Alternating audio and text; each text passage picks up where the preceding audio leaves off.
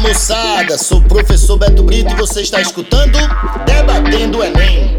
O teu curso oferece essa possibilidade, além do Enem, outras, outras É, a gente vai estar lançando em primeira mão, né? Vou falar agora. A gente vai ter um projeto de, de turmas militares. A gente vai começar aí, o professor Jaguar, que também participou aqui do, é, da, da entrevista com você. A gente vai lançar às sextas-feiras, vai ser uma casadinha física e matemática. Eu creio que seja a- a- o primeiro projeto de matéria isolada onde a gente vai conseguir lançar o vestibular, as turmas militares. É uma turma que vai preparar o aluno para a SpaceX, vai preparar o aluno, para a ESA, para a Escola Naval, para a EFON, exceto ITA e IME. A gente sabe que o ITA e IME é um nível mais acima, mas é um projeto assim inicial. A gente, quem sabe, né, nos próximos anos a gente consiga abrir uma turma mais aprofundada, né? Então, o aluno alagoano que assim estava meio que desguarnecido em relação a turma específica para os vestibulares militares, a gente vai estar oferecendo também agora uma turma parte pequena, uma, uma sala que cabe ali 35 alunos, vai ser no espaço Jaguar Neto, né, que ele está abrindo agora, o professor Jaguar, e a gente vai lançar essa turma. Apesar que, em 2018, nas turmas extensivas, a gente teve um aluno, o José Voz, que ele conseguiu ser aprovado em 10 vestibulares, inclusive ele passou duas vezes na prova da SpaceX e na ESA. Você falou duas vezes por quê? Porque na primeira ele acabou perdendo o teste físico. E aí conseguiu aprovação na, no, no outro ano, né? no outro ano, né? Ele foi meu aluno. Foi seu aluno Foi também. meu aluno também. Ex, ex- exemplar aluno. Aí acho que passou em, passou em medicina Passou em foi- medicina, não tá cursando tá medicina, né? medicina hoje. Cursou medicina. Me fala uma coisa. É, o grande desafio aqui é a gente conseguir responder uma questão do Enem só com áudio, né? Porque, tipo, em videoaula fica fácil, mostrando o quadro e tudo mais, na sala de aula também. E aí eu pergunto, professor Felipe, é possível responder uma questão do Enem via podcast, somente com áudio? Com certeza. Inclusive, se fosse de, de cálculo, a gente até conseguia aceitar o desafio, porque a gente, como tem um plantão online, então a gente tá meio que habituado ao aluno mandar uma questão e a gente explicar ali por áudio, agora áudios longos, às vezes dois, três minutos, porque tem que detalhar muito no, no áudio, uma parte matemática, né? Inclusive, até na, na reta final do, do Enem agora, a gente tava vendo força magnética, Aí a aluna teve dúvida na regra da mão esquerda, que a gente tem que posicionar os dedos e tal. E fui, tirei foto na mão, mandei pra ela, que não há como no podcast. Mas o áudio a gente gravou e, e vamos lá. Tem uma questãozinha que caiu na última prova, inclusive foi até uma questão que a gente colocou o diagrama exatamente igual né, nas minhas redes sociais, eu vou depois deixar aqui para vocês. Tá lá a postagem no ExataJ, né, que você participou também, foi um evento assim muito grandioso, a gente conseguiu colocar mais de mil alunos ali no Teatro Gustavo Leite. Em 2020 a gente vai fazer um projeto ainda melhor do que 2019. Participação de professores nacionalmente Nacionais. reconhecidos, não é isso? Exatamente, professor Ferreira, professor Marcelo Bora estava lá com a gente. Alguns convidados, né? O Ronaldo Tenório, o Rodrigo Cunha, senador, Ronaldo Tenório, que é o céu do, do, do Rantel. né? E assim, foi um, algo maravilhoso ali. A gente fechou o dia inteiro de aulas ali, foi muito. E fechou com o Felipe, Lima no Lima. final, né? Que ele. Master Coach. Eu até me arrepio quando falo, bicho. Ele hipnotizou ali, e todo mundo, na verdade, Todo né? mundo. Todo mundo ficou hipnotizado ali. E aí teve uma questãozinha que, graças a Deus, a gente colocou lá o diagrama sobre cores, envolve biologia também. Né? É é uma parte que fala do daltonismo aqui. E aí eu vou ler rapidamente aqui e explicar como a gente resolveria.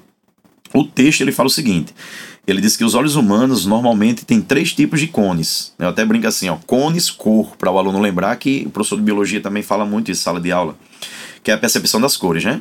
E ele fala assim: um tipo para tons vermelhos, azuis e outros verdes. São três tipos de cones, né? Cada um responsável por uma para receber um tipo de comprimento de onda ali. Né? O vermelho, o azul e o verde é o sistema RGB, é o red, o green e o blue, né, em inglês.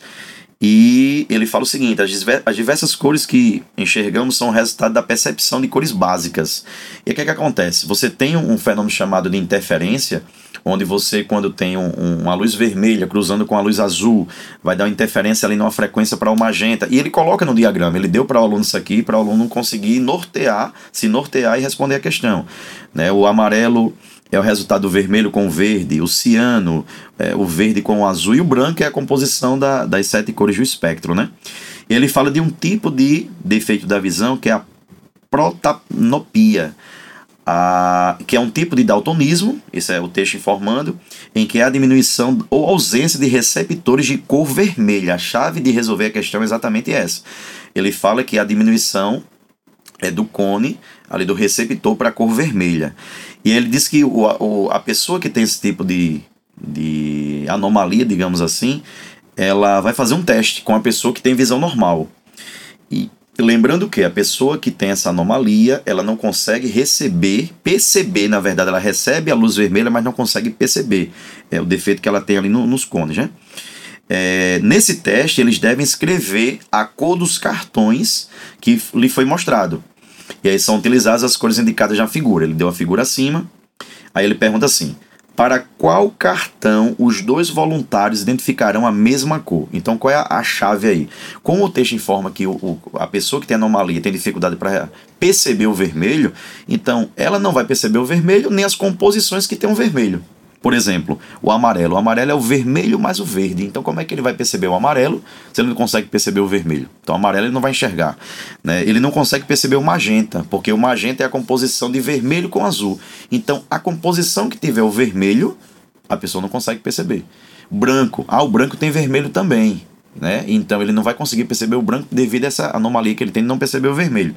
E aí ele quer saber qual é a cor que os dois irão perceber. O divisão normal consegue perceber qualquer uma e o cara que tem anomalia não consegue perceber a, a, o vermelho e nem as composições com o vermelho. Aí na letra A ele coloca vermelho. O vermelho está descartado de cara que a pessoa não consegue perceber o vermelho. Claro, o magenta, por que não é a letra B aqui, o magenta? É porque o magenta é a composição do vermelho com o azul. Então, se ele não consegue perceber o vermelho, naturalmente ele não consegue perceber o magenta. O amarelo é o vermelho mais o verde. Então, já que é o amarelo. E a questão fornece essas informações. Ela dá o diagrama, ah. Entendeu? E esse diagrama é o diagrama exatamente, né? Você vai ver lá no Instagram, quando você for seguir a gente, que a, a postagem do slide que eu coloquei do Exatas era exatamente esse diagrama aqui. O diagrama que apareceu na prova. E aí o aluno era ter essa percepção. Por que não é a letra D que ele fala o branco? Porque o branco também depende do vermelho. Então sobrou a letra E por eliminação, mas a letra E está bem claro. O azul, ele vai perceber o azul porque ele tem dificuldade no vermelho. E o azul, como é uma luz monocromática, só tem apenas o azul, os dois vão perceber, o divisão normal naturalmente percebe qualquer um, né? E a pessoa que tem anomalia vai conseguir perceber o azul. E aí o gabarito é a letra E, nesse tipo de prova que eu peguei aqui, é a prova, é, é, é a roça, se não me engano, que é o gabarito da questão e dá tranquilamente para a gente, né, se fosse aqui a gente debater mais, conseguiria resolver até um, algum outro de, de cálculo aqui. Entendi. Essa é uma questão interpretativa ou é uma questão de conteúdo? Tem um conteúdo, mas assim, se o aluno se ficar atento na, nas informações textuais, ele consegue gabaritar tranquilo. Então eu conseguiria responder você, essa questão. Eu percebi que você entendeu aqui a resolução? Não, entendi, Entendeu? entendi, mas eu fui guiado, né? Guiado. Eu fui guiado. Sim, sim, sim, sim, claro. Mas o texto ele oferece que ele mostra o diagrama. Se ele não mostrasse o diagrama, aí realmente ele se tornaria conteudista totalmente. É, o aluno teria que saber essas informações. Que o vermelho mais o, o, o, verde é o ciano, que o vermelho mais o. Desculpa, o vermelho mais o azul é o magenta, o verde mais o azul é o ciano, o vermelho mais o verde é o amarelo e a composição das, das três é o branco. Aí ele teria que saber. Mas a questão fornecendo. Aí fica, fica mais simples, fica mais né? simples. Fica mais simples. Então, essa questão é aquela que o aluno não pode errar porque pode fazer a sua nota cair. Exatamente, a questão fácil da prova, né? É a questão fácil a questão da fácil, prova. Que aí ele tem que gabaritar uma dessa totalmente, 100% tem que gabaritar. Principalmente o cara que quer um curso concorrido, né? Porque se ele erra uma dessa e acerta uma difícil, aí a pontuação dele vai cair. Vai, é terrível, vai pra baixo. Vai diminuir. Massa, massa demais. Entendi fácil, foi fácil. Se cair assim pra mim, eu desenrolo. é, fica, também fica fácil com o professor guiando, né? Felipe, diz aí onde é que a galera te encontra nas redes sociais, que o pessoal pode te procurar aí após é, essa nossa Felipe entrevista. Felipe underline Física Fácil. Agora é Felipe com Felipe P-H-I-L-I-P-P-E. Para não colocar o F lá, vai ter dificuldade. Pra... Mas eu acho que se colocar Física Fácil já consegue, no, na, na, pesquisa ali já consegue. Mas é Felipe Underline Física Fácil. Né? É, em 2020 a gente vai estar tá fazendo um projeto é, de gravações de aula certo? A gente fechou com uma, uma, plataforma onde a pessoa que faz a plataforma ela oferece a gravação. A gente, eu, é um projeto que eu sempre, do modelo que eu quis.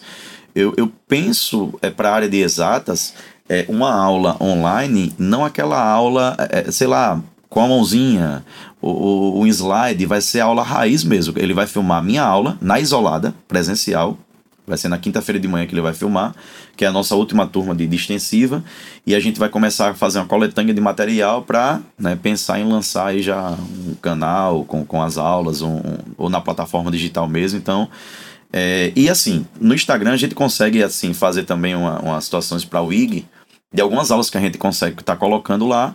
Né? O aluno seguindo a gente nas redes sociais ali vai ter acesso a essas aulas aí também no Felipe Underline Física Fácil, né? Ah, então a principal rede social é o Instagram, né? Instagram. né? Que vai estar tá também com essas dicas, Isso. com as informações sobre as aulas presenciais e no IGTV algumas, algumas aulas. Tem um site também, www.exfísica.com, que é o site que é a nossa plataforma, na verdade, que é o aluno presencial que tem acesso mas, assim, a gente vai estar tá colocando também informações no site, né, ligadas ao Instagram, o Igzinho TV que a gente coloca, a gente consegue remeter também na plataforma e vai deixar aberto lá para todo mundo ver.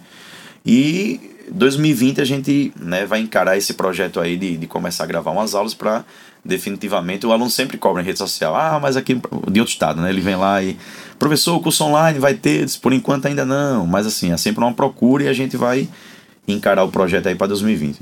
Massa, massa demais. Que bom, é bom para democratizar, né?